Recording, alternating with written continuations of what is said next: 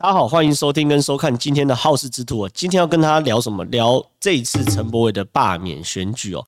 我们这次会从第一个，从整个大乌龙选区的组织盘，还有说所谓的空气票的变化，还有这次选票的结果来跟大家分析哦。大乌龙地区的选民结构出现了改变。第二件事情是大家谈，呃，这次罢免完陈柏惟之后，后面会谈所谓的补选。补选到底的状况会什么？我我会在这边提供一下我对于补选的看法哦。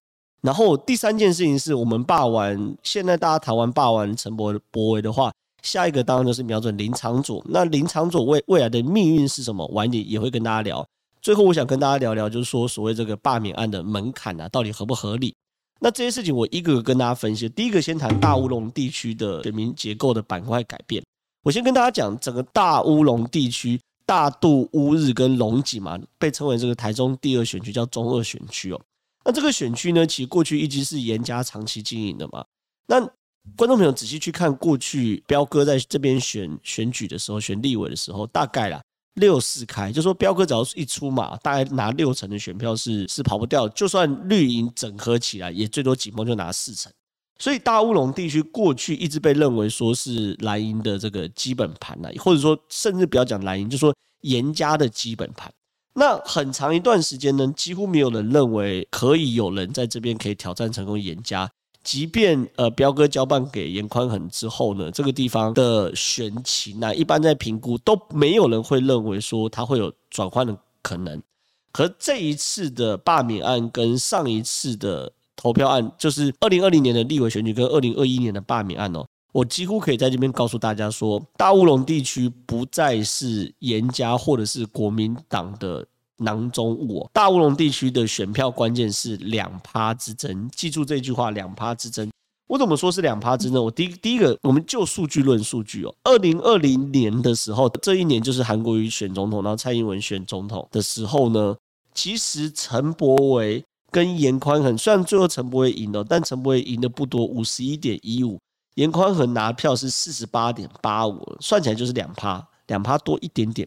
那很多人就说这是陈柏惟运气好啊，你看，哎、你你你是搭着这个蔡英文的旋风，然后拉着韩国瑜的这个倒霉，你才拿到五十一点一五，所以说你这个选区总不会是两趴之争呢？这选区还是严家的，你若状况好一点。你陈柏惟早就挂了，可是我是看两次的数据，这是二零二一年罢免的同意票是七万七千八百九十九票，就是同意罢免陈柏惟哦，不同意罢免陈柏惟是七万三千四百三十三票。我们先回回顾一下，刚刚二零二零年陈柏惟是拿五十一点一五趴，严宽恒拿四十八点八五趴，可这一次罢免陈柏威的人是五十一点四七趴，然后。力挺陈柏惟就不同意罢免是四十八点五二趴。其实我们搞了一年多，整个数据只是对调。原本陈柏惟拿五十一点多，严宽恒拿五十四十八点多。现在呢，反过来变成是严家动员了五十一点多，然后陈柏惟这边动出来四十八点多，就是两趴之间，就是五十一到四十八这样的变化。所以说这个是很准，就是数据上状况是这样。就说过去大乌龙这地区当然是海线，然后非常睁开收窄，所以说。严家在那边经营都没有问题，可是呢，随着这个最近房价越来越高啊，我也我也去了解过大乌龙这边，其实有一些新兴的社区开始慢慢开始盖出来，新兴的大楼、新兴的社区开始盖起来，然后会有一些非原本大乌龙的人，可能台中市的房价稍微贵一点，然后往这边买，然后再往这边去做移动，所以这个东西是事实的状况，就是。整个大乌龙的地区，目前看起来大概能够蓝绿的板块，或者是说绿跟颜家的板块，大概就是两趴之争。这是这两年数据非常密切侦测出来结果。甚至我还有一个数据可以给大家看，就说，呃，大家回顾一下，在选前哦，美美丽岛电子报有做出这个罢免的民调，它里面有两题是很有意思，一题是说你上一次投给陈呃严宽恒的比例是多少？那这份民调是三十五点多。那他下一题问：那你这次会支持罢免严宽恒？照理来说应该一样，怎么就说我上次投给严宽恒的，我这次也一定会支持罢免陈柏维嘛？那只会再往上多，不会再往下减。可是他上一次投给严宽恒是三十五点多，那这一次愿意罢免陈柏维的是三十七点多，也是多两趴。所以整个选举其实大乌龙地区其实非常非常紧绷，就是。这两趴会决定了这一席的立委奖落谁家最后的结果，这是确定的。未来我可以断言，大乌龙地区绝对不是严家的基本盘，这是第一个。第二个会回头谈说未来的选情是什么？要谈到说未来选情，就要谈一件事情，就是说对于蓝绿来说，罢免陈柏惟不等于国民党多一席，哎，也不等于是泛绿阵营少一席。罢免陈柏惟是代表从零开始，然后蓝绿阵营重新捉对厮杀，在这边决定未来这一席会给谁。那有趣的事情是，你要谈到未来的选情，就一定要先谈选民结构嘛。所以说我把整整个概念放在最前面，就是说大乌龙地区我。我很清楚告诉大家，它是一个二趴之争。好了，那如果是二趴之争的话，那就有几个变因会影响到严家。因为严家对严家来说，第一个严宽很的状况，就说我觉得这这是会有一个很清楚的逻辑，就是说我不支持陈柏惟，或者说我讨厌陈柏惟，或者说我认为陈柏惟并不是一个适任的候选人。那就表示，我认为严宽恒是一个适任的候选人嘛？其实这是两件事，对不对？他必须要经过选举的检验。所以呢，其实过去在整个中二选区的选举过程中，有一个特性，就是说大家都会觉得说严家一定会赢哦。那所以说，其实你很少看到，就是如果观众朋友是资深一点，就是说可以回想一下过去在选举的过程中，在媒体上，我们大概比如说，因为立委嘛，一定是包总统在选举。所以包总统在选举的时候过程中，媒体的主要焦点大概八成七成会 focus on 总统部分，那剩下两三成可能也会往一些比较有话题，比如以二零二零年来说为例啊，可能是柯志恩跟罗志正，又或者是李彦秀跟高嘉瑜，就是往比较话题，然后比较焦灼的一些选区去去看呢，大概很少会，不管是媒体或是一般政治人物或是一般民众会把目光聚焦在中二选区哦。可是这一次会有个变因，是在未来补选三个月内就要补选哦，就是明年一月初就要补选，最慢一月初就要补选。在这个补选的过程中，那时候公投也结束了，然后全台湾唯一一场选举就是中二选区的立委补选，然后严宽恒会出来，然后对上目前听说有民进党，也有可能激进党，晚点再跟大家分析，对上他的另外一个泛绿阵营的对手，那严宽恒就会。被百分之百受到检验，再加上绿营现在对于这件事情整个情绪是非常非常高昂的，所以说严宽恒会受到强力的检验，这是必然的。而在这次罢免案最后的大概差不多是四五天左右的时候，严宽恒呢，包含他的财产或包含他的论文，开始有一些故事开始慢慢慢慢慢慢的被流出来哦。可是没有讲的很彻底，因为毕竟这次罢免案主角是陈柏惟，并不是严宽恒。有稍微一些包含你说一四五零也好，就是说网络上的朋友，或者是说媒体上也有稍微点到一点，但时间不够长，酝酿也不够多。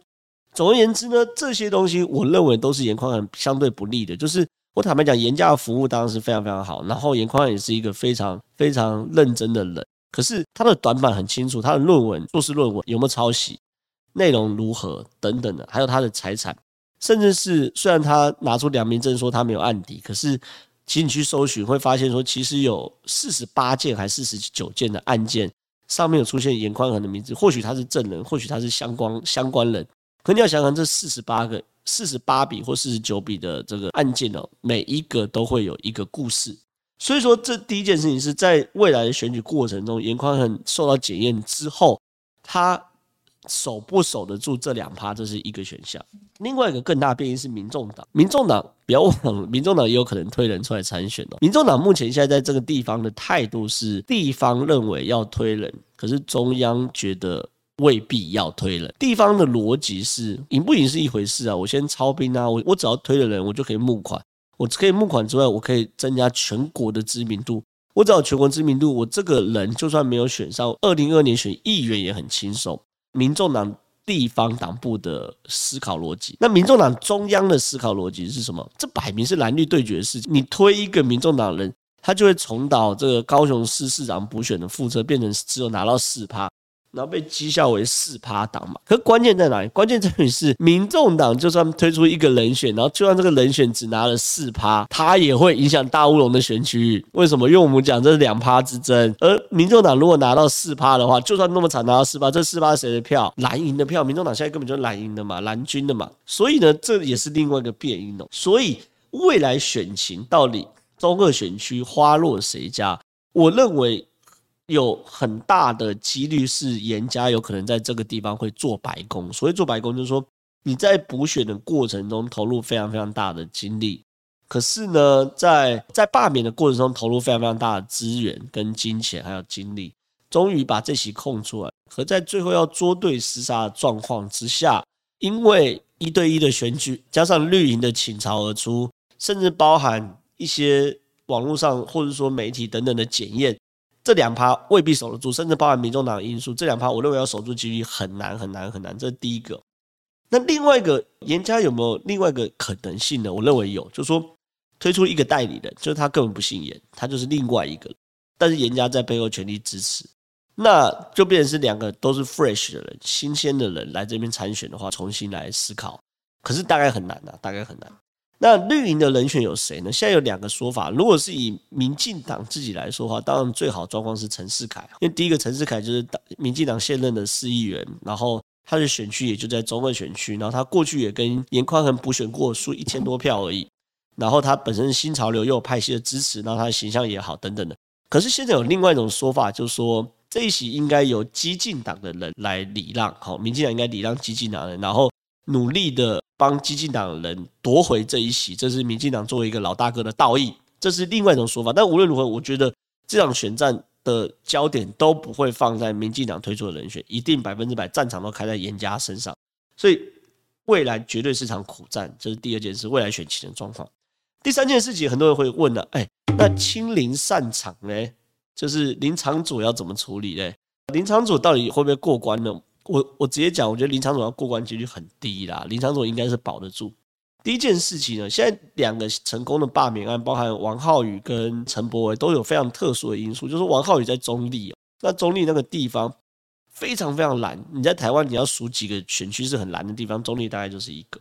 另外一个是这个陈柏惟哦，在台中中文选区，台中中文选区有个特殊的状况，就是派系非常非常强，可是。严家几乎是全台湾你要数得出来最强的派系之一，这是一件事。那另外一件事情是，最后是这个回到林昶佐身上，在万华，万华地区蓝吗？其实不蓝的，因为它是中正万华，中正当然是蓝一些，可是万华相对绿嘛，对不对？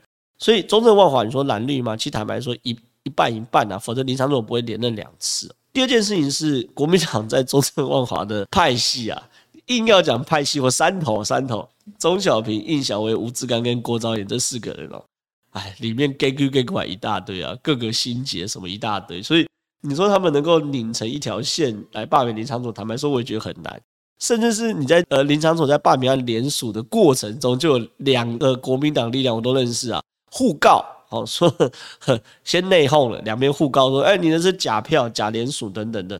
你那不还没开始，你就先内讧林昶佐怎么可能？再加上林昶佐在中正万华的经营也是比陈柏威深呐。再怎么样，林长佐的第二届，陈柏威才做一年多，所以我觉得完全不能这样类比。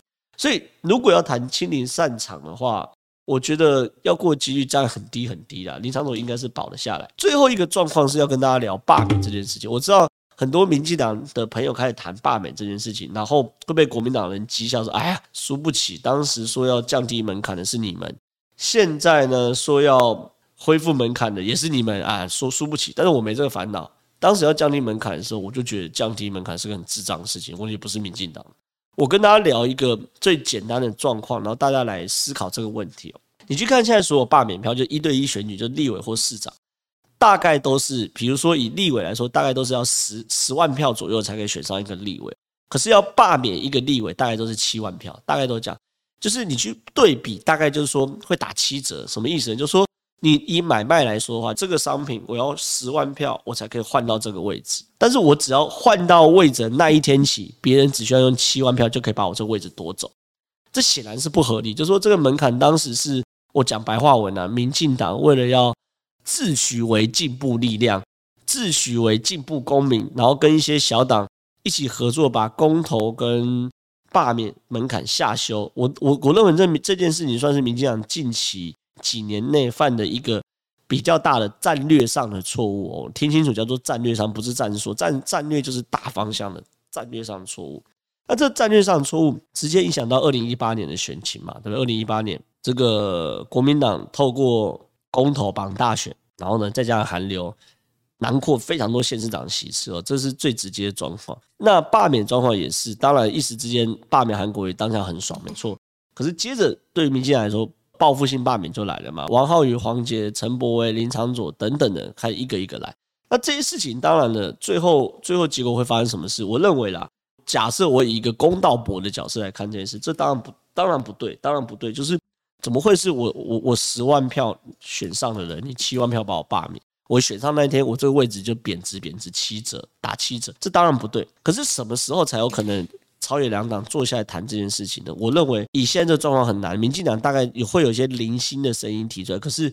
你要他全党动员，坦白讲有点没更小。他就说这样讲的话，就是说你一直被罢免，一直被罢免，罢免到快要挂了，然后才说什么要修。照理来说，应该要罢免回去一个国民党的人，或者说把林长佐挡下来，这个东西才有的谈。就是说你你不可能在最辣衰的时候去谈这件事，这样这样这样笑都被支持者笑死。可是你你可以在有一场胜利之后，大家坐下来谈这件事情啊。所以说，我觉得有趣的点就在这边，就是说政治上有时候你前人种树，后人乘凉，也有可能是前人种的恶因，后人尝的恶果，这这这这都说不定。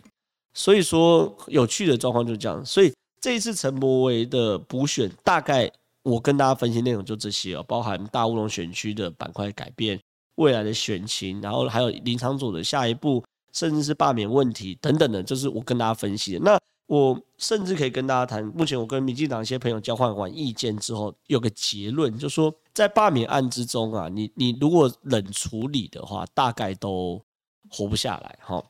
那公投案也是，公投案也是哦，因为过去台湾人是很会选举，但我们对于公投这件事情或者罢免这件事情不太擅长哦。可是最近一些案例很清楚告诉我，你只要冷处理，最后大家都活不下来。王浩宇冷处理挂了，黄捷热战活下来了。陈柏惟他有点不冷不热啊，就是他最后定调就是说还是有冲突，可是不冷不热。最后陈柏惟差一点点几千票，你想想看，七万七千对三七万三千，差四千票哎。蔡英文动员一下，蔡英文下去陪他扫个街，多不了四千票嘛。所以说这些事情，我觉得会有很很很明确的定位，就是未来不管是年底的四大公投，还有明年年初的补选，都是热战的格局。我们台湾。又进入了大选举的时代。如果你喜欢我今天的分析的话，可以帮我们按赞、订阅、加分享。然后未来我我还会持续关注陈柏惟或是中二选区的议题啊，这很有趣。那也持续关注我的 Facebook，好吧？谢谢大家，拜拜。